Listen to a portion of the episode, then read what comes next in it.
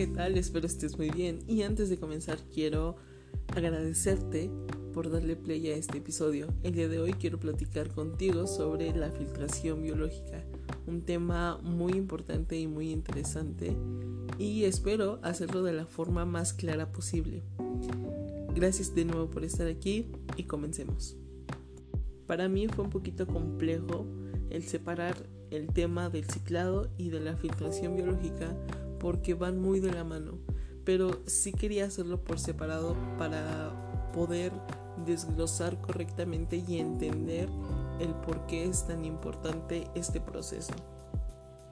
Muy seguramente cuando escuches este episodio ya va a estar disponible el episodio 7 me parece que es el del ciclado. Entonces estaría muy bien que puedas complementar este episodio con el del ciclado para que podamos entender un poquito mejor todo este proceso.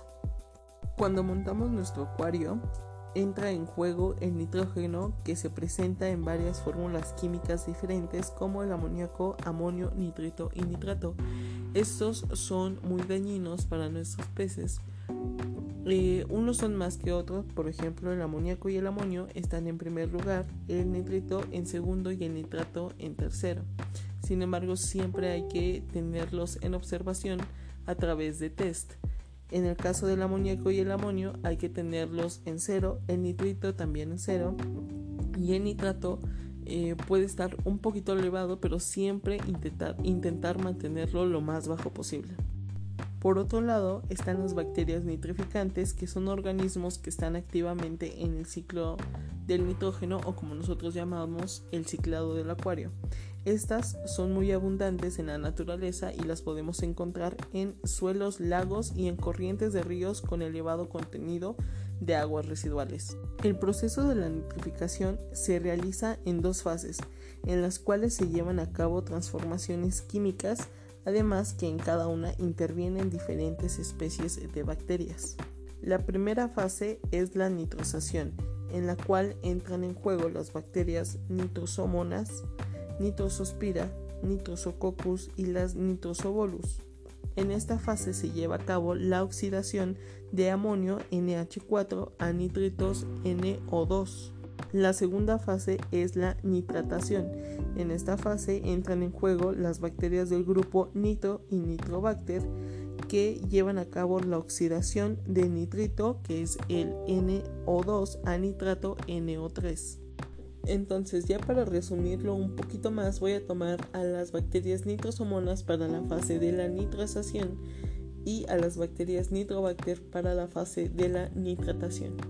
Entonces, cuando el amonio se presenta en nuestro acuario, las bacterias nitrosomonas van a tomar ese amonio y lo van a convertir en nitrito.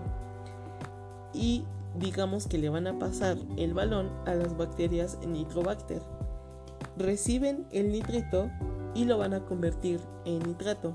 Como lo mencioné en un inicio, el nitrato es menos peligroso para nuestro acuario que el amonio. Y esa es la función tan importante que tienen estas bacterias. Ahora bien, necesitamos un material en el cual estas bacterias puedan albergar y podemos encontrar de diferentes tipos. Por ejemplo, eh, están los canutillos o, anillos de cerámica, los super canutillos, las biobolas de cerámica o de plástico, que las de plástico la verdad es que yo no las recomiendo, la piedra pómez, que también no la recomiendo, pero te las menciono porque muy seguramente vas a encontrar que eh, mucha gente los utiliza. Si los quieres utilizar y quieres hacer la prueba, adelante, estás en todo tu derecho pero en lo personal siento que no es lo más recomendable. Y ya si buscas algo más comercial puedes encontrar eh, un producto que se llama Matrix de la marca Sikem. Este la verdad es que yo no lo he utilizado, sin embargo he escuchado de varios compañeros que les ha funcionado muy muy bien. Ahora bien, puede que encuentres bacterias Em, embotelladas, por así decirlo, las cuales se supone que se saltan este ciclo del nitrógeno. Yo nunca las he puesto a prueba, nunca las he probado, para un montado de un acuario nuevo, sin embargo sí las utilizo para reforzar mi colonia de bacterias que ya tengo creada. Yo opino que mejor hay que darle tiempo al tiempo y dejar que el proceso sea muy natural y que sea de cierto modo más seguro. Eh, si las quieres utilizar, si las quieres poner a prueba, adelante, estaría muy bien.